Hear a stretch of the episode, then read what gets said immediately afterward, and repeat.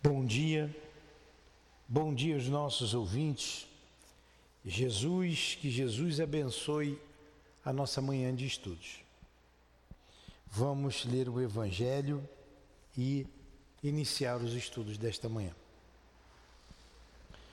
Não julgueis para não ser julgados, que aquele que está sem pecado atire a primeira pedra. Não julgueis para não ser julgados pois sereis julgados segundo houverdes julgado os outros. E com a medida com que tiverdes medido, vos medirão também a vós. Mateus.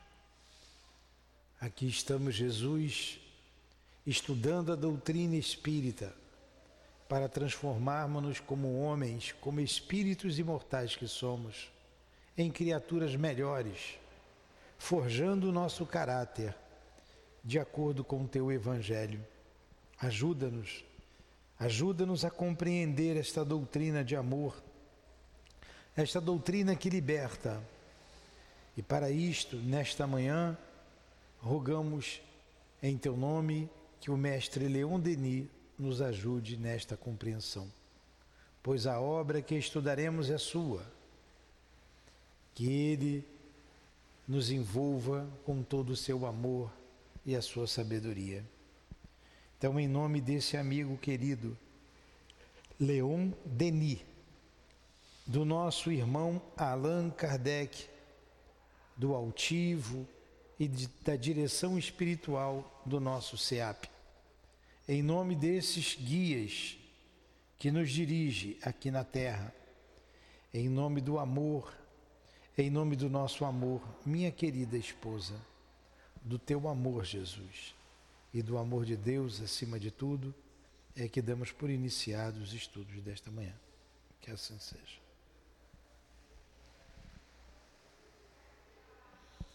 Então vamos lá. Continuamos estudando sobre a reencarnação. A reencarnação. É a segunda parte do livro Problema do Ser e do Destino. Estamos no item 18 Justiça e responsabilidade. O problema do mal. Solucionando o problema do mal, o novo espiritualismo mostra, uma vez mais, sua superioridade sobre as outras doutrinas. Para os materialistas evolucionistas, o mal e a dor são constantes universais. Por toda parte dizem Taine, Suri, Nietzsche, Heikel, vemos o mal expandir-se e sempre reinar sobre a humanidade. No entanto, acrescentam com o progresso, o mal tornar-se-á menos. No entanto, acrescentam, com o progresso, o mal tornar-se-á menos frequente, mas será mais doloroso porque nossa sensibilidade física e moral crescerá. E sempre será preciso sofrer, chorar, sem esperança, sem consolação, por exemplo, no caso de uma catástrofe irreparável a seus olhos, como a morte de um ente querido, consequentemente o mal ainda superará o bem. Então, esses autores que ele está dizendo aqui, e deu esse exemplo deles, são autores materialistas. Né? Por, o, o, o Reiki, o Nietzsche, Nietzsche, todos esses, esses autores vieram na época do iluminismo, trazendo as suas ideias para a humanidade. Ideias estas materialistas que são incapazes de solucionar alguns problemas, como a perda de um ente querido, né, trazer consolação. E ele disse que esses males iam piorar com o desenvolvimento moral e intelectual da sociedade. Algumas doutrinas religiosas não são muito mais consoladoras. De acordo com o catolicismo, o mal parece predominar também no universo. E Satã, bem mais poderoso que Deus. O inferno, segundo a palavra fatídica, povoa-se constantemente de inumeráveis multidões, enquanto o paraíso é partilhado por raros eleitos.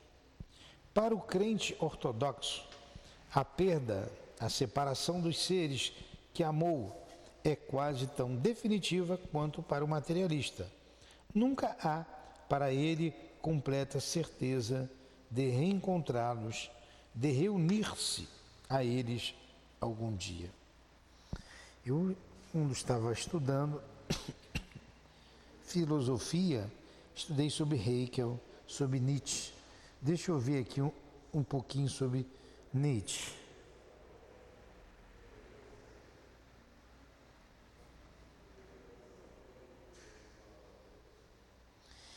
Nietzsche, Friedrich Nietzsche. Friedrich William Nietzsche foi um filósofo, filólogo, crítico cultural, poeta e compositor prussiano do século XIX, nascido na atual Alemanha. Escreveu vários textos criticando a religião, a moral, a cultura contemporânea, filosofia e ciência, exibindo uma predição por metáfora, ironia e aforismo. Esse aí foi o Nietzsche. Nietzsche defende a inexistência em vários sentidos: inexistência de Deus, inexistência da alma, inexistência do sentido da vida. Olha aí quem foi Nietzsche. Tá? Então, eles não conseguiam consolar as grandes dores. É o que ele diz. Para ele, o ser humano deveria abandonar as muletas metafísicas, a chamada morte dos ídolos. O filósofo se opunha aos dogmas da sociedade, principalmente ao defender a verdade. Era uma ilusão. Ó, defender, ao defender que a verdade era uma ilusão. E o marxismo é ligado a esses autores. Quer ver um pouquinho aqui do, do do Heikel. Heikel é danado também. Vamos ver aqui, Heikel.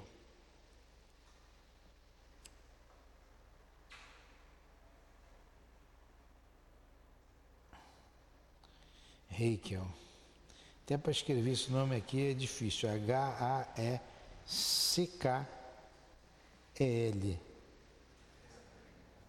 Heikel.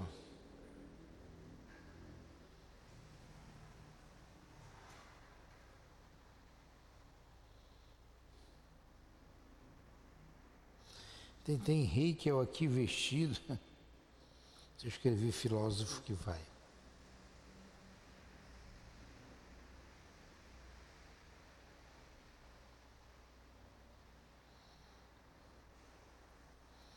Daqui, vamos aqui. Também nasceu na Prússia, 1834, olha aí.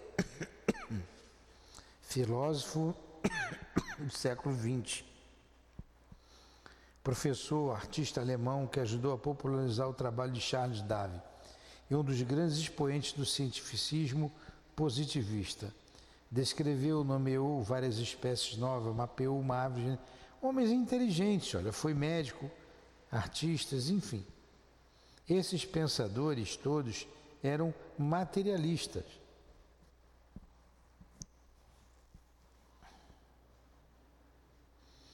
eram autores materialistas.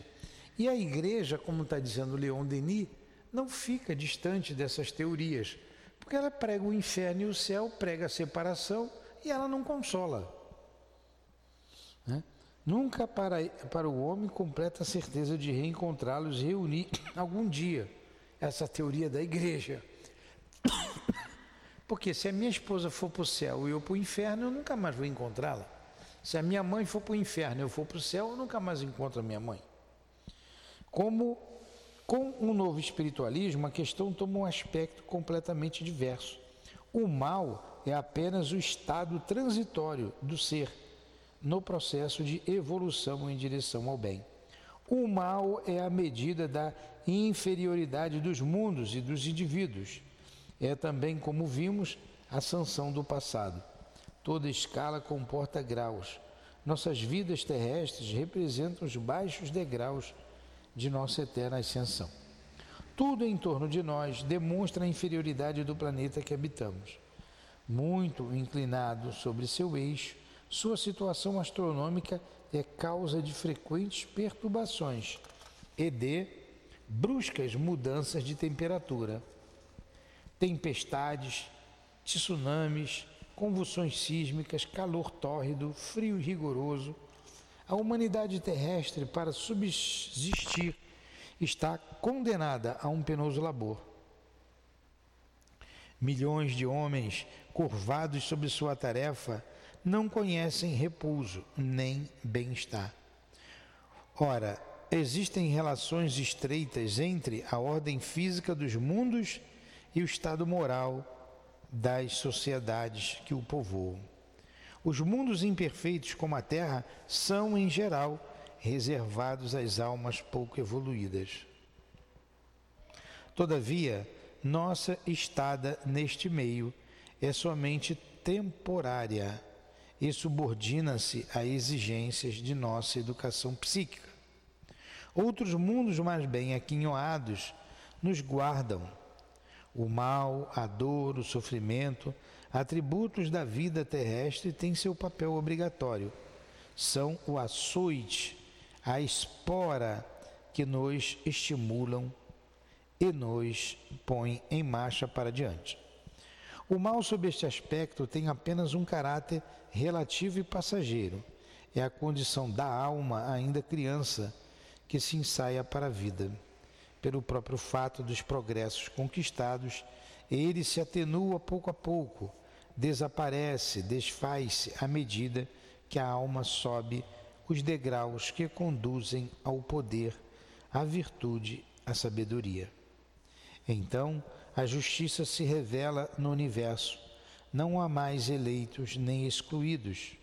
Todos experimentam a consequência de seus atos, mas todos reparam, rasgam, resgatam e se reerguem, cedo ou tarde, para evoluir, desde os mundos obscuros e materiais até a luz divina. Todas as almas que amam, que amam se reencontram, se reúnem em sua ascensão para cooperar juntas na grande obra e participar da comunhão universal.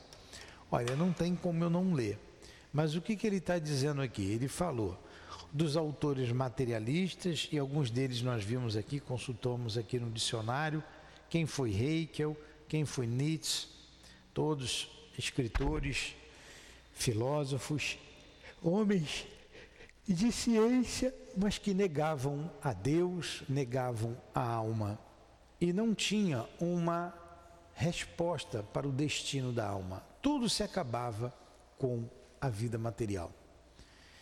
E Leon Denis também falou da igreja, que não era não é diferente do, desse mesmo raciocínio. Porque se você for para lugares diferentes, você deixa de ver o seu ente querido. E como pode uma alma criada por Deus pela sabedoria divina pertencer ao inferno? Então, Deus falhou. E Deus não pode falhar. Vem a doutrina espírita, que dá uma outra explicação, dizendo que ninguém morre, que a gente vai ter oportunidade reencarnando, reparando os males que porventura tenhamos cometido e reencontraremos as pessoas que amamos, tanto aqui na Terra, na reencarnação, quanto no mundo espiritual. Foi isso que nós lemos até agora. Perguntas?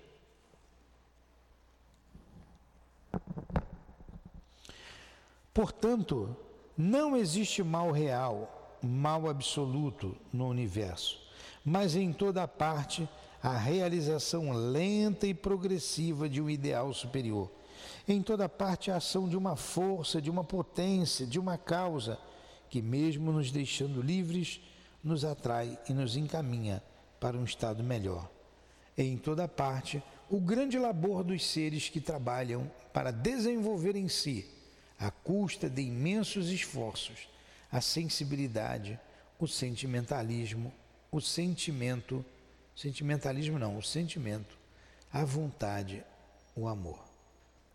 Essa é a doutrina espírita.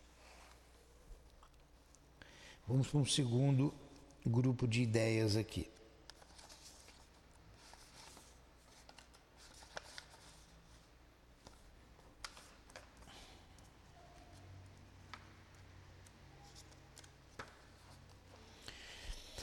Insistamos na noção de justiça, que é capital. Capital, pois, é imprescindível, uma necessidade imperiosa para todos. Saber que a justiça não é uma palavra vã, que há uma sanção para todos os deveres e compensações para todas as dores. Nenhum sistema pode satisfazer nossa razão nossa consciência se não concretizar a noção de justiça em toda a sua amplitude. Esta noção está gravada, esta noção está gravada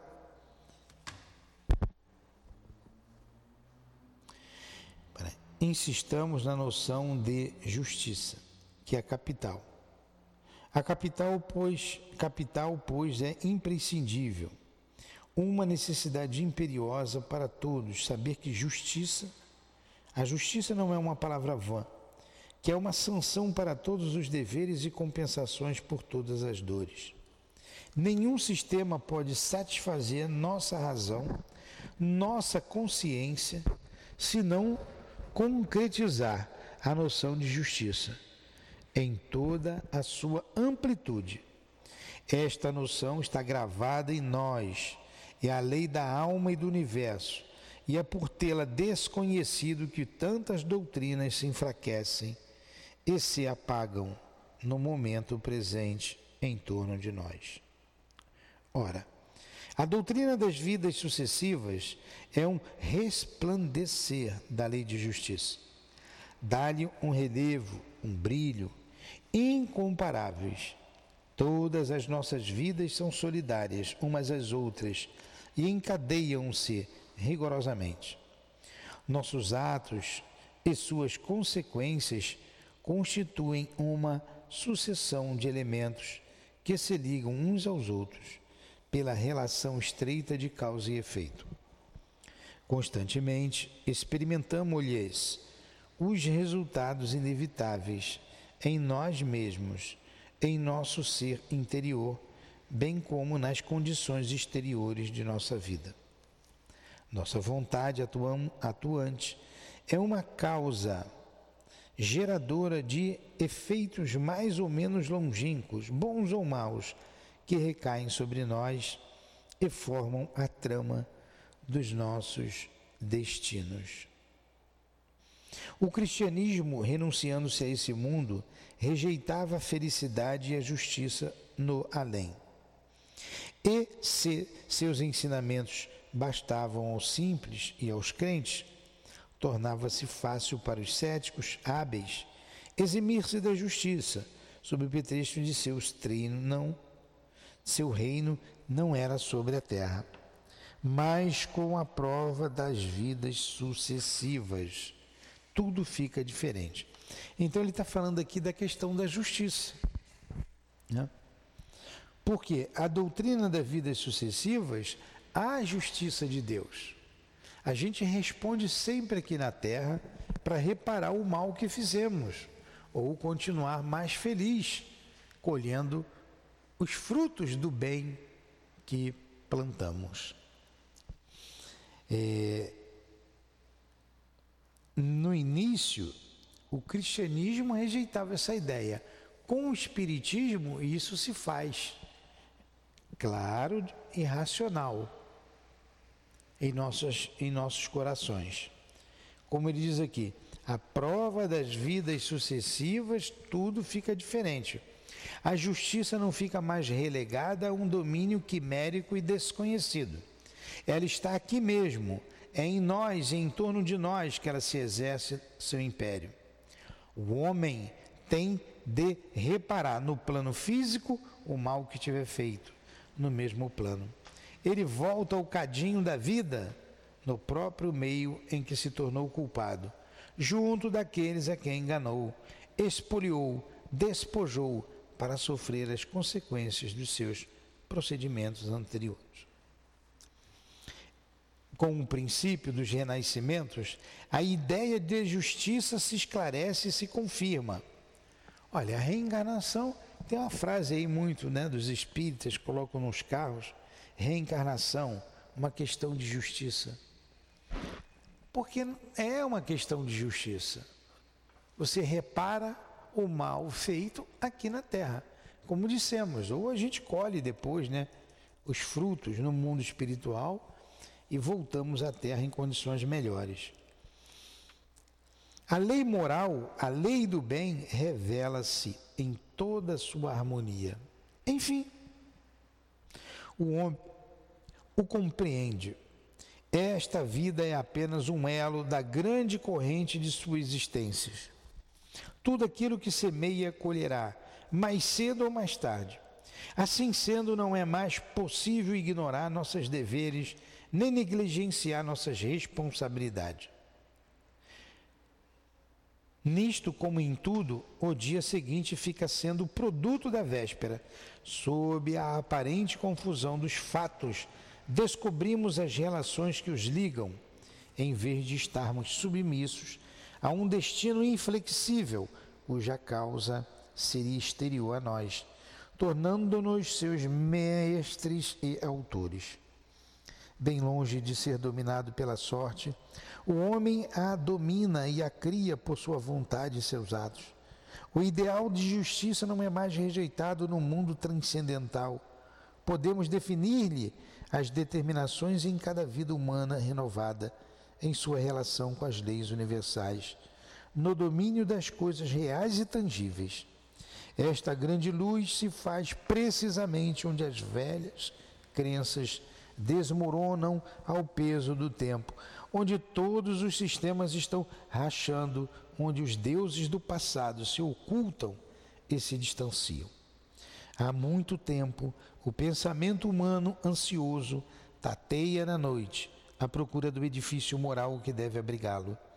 E eis que a doutrina dos renascimentos vem oferecer-lhe o ideal necessário a toda a sociedade em marcha e, ao mesmo tempo, o corretivo indispensáveis, indispensável aos apetites violentos, às ambições desmedidas, à avidez das riquezas, pelos postos, pelas honras, um dique ao transbordamento do, de sensualismo que ameaça fazer-nos submergir. Realmente, o sensualismo está fazendo a sociedade submergir está fazendo a sociedade emergir. Sabe qual é a palavra, a diferença de emergir e imergir? Imergir, você não vai esquecer nunca. O pingo do i afunda, ó, empurra. O submarino emergiu, então ele foi para o fundo do mar. Emergir, subir. O submarino emergiu, subiu. Então, a questão da sensualidade está muito em voga. Se estava na época de Leon Denis, se tinha isso, imagine hoje, hein? Ele ia ficar doido aqui se ele visse que a gente vê por aí, né? Ia ficar em, abismado com tudo índio aqui, reencarnação de índio, né? E a gente tem que ter cuidado hoje com as, além disso, as drogas, é muita, muita degradação em nossa sociedade, muita.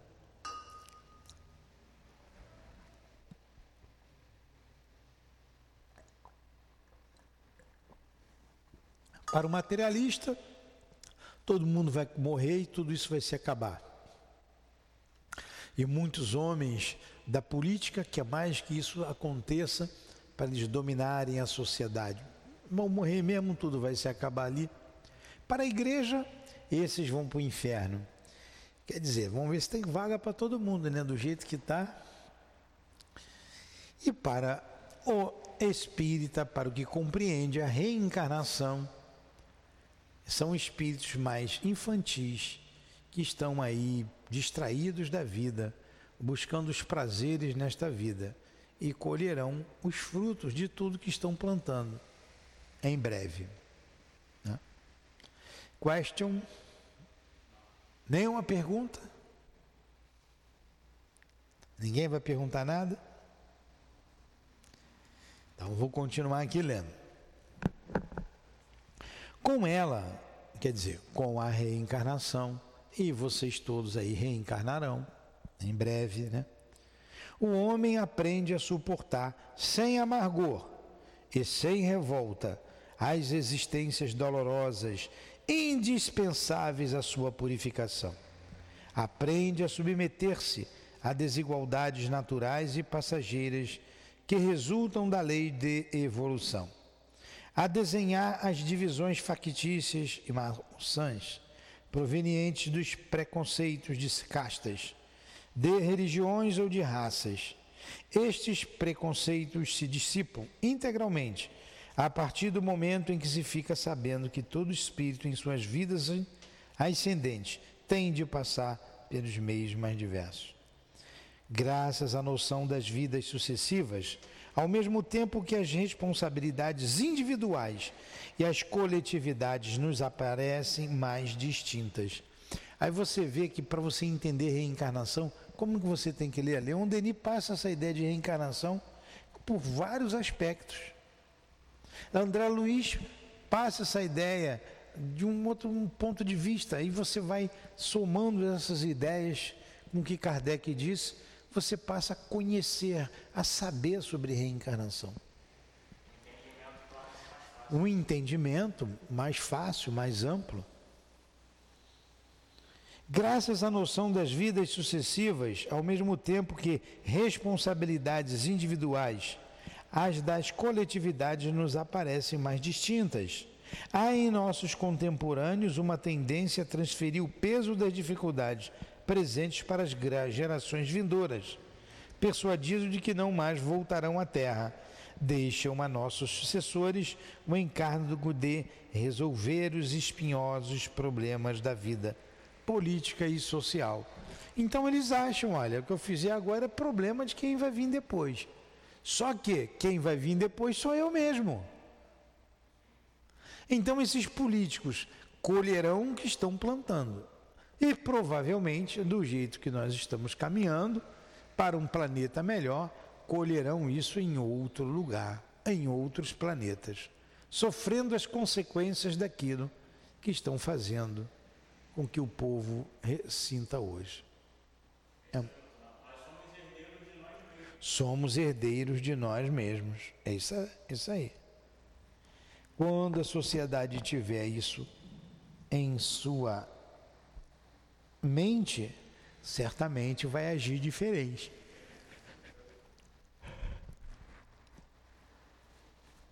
No decorrer de nossas etapas terrestres, poderosos ou fracos, dirigentes ou dirigidos, muitas vezes sentiremos cair sobre nós o peso das injustiças que tivemos permitido que se perpetuassem.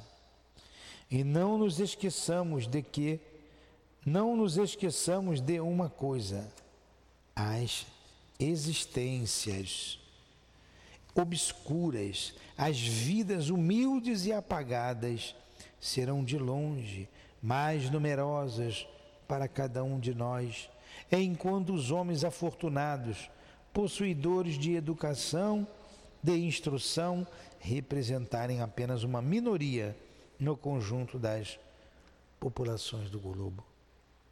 Mas quando a grande doutrina se tiver tornado a base da educação humana e todos os a compartilhem, quando a prova das vidas sucessivas aparecer aos olhos de todos, então os mais instruídos, os mais refletidos, desenvolvendo em si as intuições do passado, compreenderão que viveram em todos os meios sociais e demonstrarão mais tolerância e benevolência para com os pequenos. Sentirão que há menos maldade e animosidade do que sofrimento revoltado na alma dos deserdados e que proveito admirável podem tirar de suas próprias experiências, difundindo em torno de si a luz, a esperança, a consolação. Então, o interesse, o bem pessoal, tornar-se-á o bem de todos.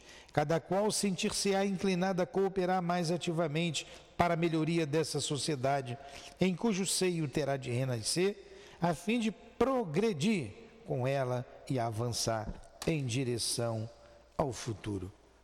Está aí. Né? Quando essa doutrina for divulgada, for a base da educação da nossa sociedade, a sociedade vai ficar bem melhor.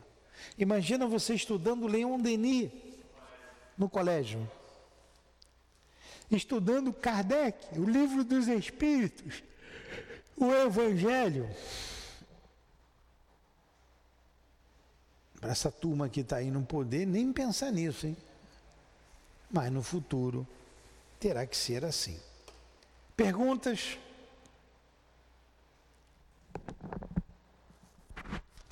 Vamos prosseguir então mais um pouco. Mais um pouquinho. A hora presente é ainda uma hora de lutas luta das, das nações pela conquista do globo, luta de classes pela conquista do bem-estar e do poder. Em nosso encontro, em nosso entorno, agitam-se forças cegas e profundas, forças que ontem se ignoravam e que hoje se organizam e entram em ação. Uma sociedade agoniza, outra nasce. O ideal de um passado desmorona. Qual será o de amanhã? Abriu-se um período de transição. Começou uma fase diferente na evolução humana fase obscura, ao mesmo tempo cheia de promessas e de ameaças. Na alma das gerações que surgem, repousam os germes de florações novas, flores do mal ou flores do bem. Muitos se inquietam, muitos se apavoram. Não tenhamos dúvida do futuro da humanidade de sua ascensão para a luz e espalharemos à nossa volta com uma coragem e uma perseverança incansáveis as verdades que asseguram amanhã e fazem a sociedade fortes e felizes. As imperfeições de nossa organização social provêm principalmente disto. Nossos legisladores, em suas concepções estreitas, só divisam o horizonte de uma vida material, não compreendendo a meta evolutiva da existência, nem o encadeamento de nossas vidas terrestres, estabeleceram um estado de coisas incompatível com as finalidades reais do homem e da sociedade. A conquista do poder por muitos não propicia a, amplis, a ampliação deste ponto de vista. O povo segue o instinto, surdo que o impulsiona, incapaz de medir o mérito e o valor de seus representantes, com muita frequência conduz ao poder aqueles que esposam suas paixões e compartilham de sua cegueira. A educação popular deve ser totalmente reestruturada, pois apenas um homem esclarecido poderá colaborar com inteligência, coragem e consciência para a renovação social. Olha o que, que Leon Denis diz aqui. Parece que ele escreveu ontem de manhã. Ó, o povo segue o surdo o seu, seu instinto. Ó. O povo segue o instinto surdo que o impulsiona, incapaz de medir o mérito e o valor dos seus representantes. Conduz ao poder aqueles que esposam suas paixões. Vota errado, vota mal, escolhe errado os seus representantes. E somente a educação popular deve ser totalmente, ó, e a, a educação popular deve ser totalmente reestruturada, pois apenas o homem esclarecido poderá colaborar com inteligência, coragem e consciência para a renovação social. Está aí.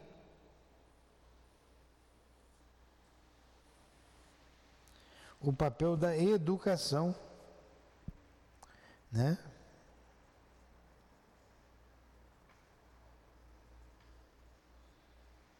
A importância da educação. E como está lá no livro dos Espíritos, não a educação é, que instrui, mas a educação que forma o caráter do homem, que forma os caracteres, como diz lá no livro dos Espíritos. É, a educação moral. Está lá no final do, da lei do trabalho. Kardec falando sobre isso. Nas reivindicações atuais, especula-se muito sobre a questão do direito. Sobrecitam-se os apetites, exaltam-se os espíritos. Escreveu ontem de manhã isso. Ontem de manhã. Ontem de manhã, não, hoje de manhã. Esquece-se de que o direito é inseparável do dever e até mesmo de que ele é apenas a resultante deste. Não existe liberdade sem responsabilidade. Você tem direitos, mas você tem deveres. E o homem hoje só quer direitos. E nós estamos vivendo isso agora. Olha como muda tão pouco a sociedade, como pouco mudou. Esquece-se de que o direito é inseparável do dever e até mesmo de que ele é apenas a resultante deste. Daí uma ruptura de equilíbrio, uma inversão das relações de causa e efeito, isto é, do dever ao direito na repartição das vantagens sociais o que constitui uma causa permanente de divisão e de ódio entre os homens. O indivíduo que só pensa em seu próprio interesse em seu direito pessoal ainda está situado em um degrau bem baixo da escala evolutiva. É uma sociedade dividida, é branco contra negro, é o pobre contra o rico. E por aí vai. Uma divisão de classes. Por quê? Porque o homem não tem equilíbrio, não vendo o seu futuro como espírito espiritual, espírito imortal. Perguntas?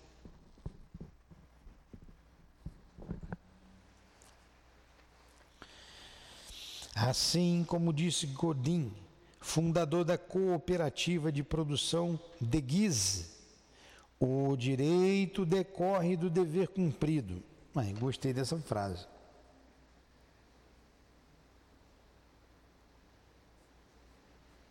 O direito decorre do dever cumprido. Os serviços prestados à humanidade, sendo a causa, o direito torna-se o efeito. Em uma sociedade bem organizada, cada cidadão colocar-se-á segundo seu valor pessoal, seu grau de evolução e na medida de sua contribuição social. O indivíduo só deve ocupar uma posição merecida. Seu direito é proporcionalmente igual à sua capacidade para o bem. Tal é a regra, tal é a base da ordem universal, enquanto a ordem social não lhe for a cópia, a imagem fiel, está precária e instável.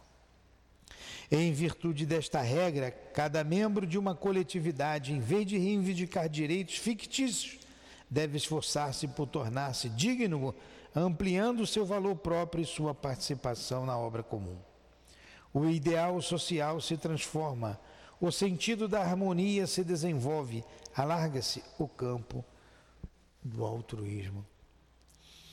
Às vezes, Ouve-se crescer o fragor da onda, o lamento daqueles que sofrem se transforma em gritos de cólera. Contam-se os multidões e interesses seculares estão ameaçados. Mas uma fé nova se eleva, iluminada por um clarão do alto e apoiada em fatos, em provas sensíveis. Ela diz: Sede unidos, pois sois irmãos. Irmãos cá embaixo, irmãos na imortalidade, trabalhar em comum para tornar mais suaves as condições da vida social, mais fáceis vossas tarefas de amanhã. Trabalhai para aumentar os tesouros de saber, de sabedoria, de poder, que são a herança da humanidade. A felicidade não está na luta, na vingança, está na união dos corações e das vontades. Aí está o nosso estudo. Estudamos aqui nessas páginas, então, essas consequências daquilo que fazemos, né? A justiça. Vimos a questão da justiça na reencarnação. Agora vamos ver a lei dos destinos, o item 19. Vamos ver isso aí semana que vem. Tá, mais umas duas aulas, uma ou duas aulas, acho que duas. A gente entra na terceira parte do livro, que vai estudar as potências da alma. Um estudo muito interessante também. Desse jeito a gente compreende melhor a reencarnação, né? Não tem como entender a reencarnação estudando Leon Denis. Não tem como. Vamos fazer a nossa prece? O pessoal ficou calado hoje aqui no auditório, né? Então vamos rezar. Que Deus abençoe a todos nós que aqui estamos, encarnados e desencarnados, aprendendo com Leon Denis a lei da reencarnação, a palingenésia. Muito obrigado, Leon Denis, pelo teu apoio, pelo teu amor, pela tua preocupação com a humanidade, conosco, para entendermos os nossos destinos de maneira mais fácil. Muito obrigado. Muito obrigado ao altivo e a esta casa de amor por tudo que nos proporciona em termos de trabalho e de conhecimento. Obrigado, Allan Kardec. Obrigado, Jesus. Obrigado, meu Deus em nome desses espíritos amigos e queridos, em nome do amor que vibra nesta casa de amor, na direção espiritual do SEAP, do nosso irmão Baltivo, em nome do amor de Leon Denis, do amor de Kardec, em nome do nosso amor, Lourdinha. Mas acima de tudo, em nome do amor de Deus, nosso Pai, damos por encerrados os estudos da manhã de hoje em torno do livro Problema do Seio do Destino. Que assim seja.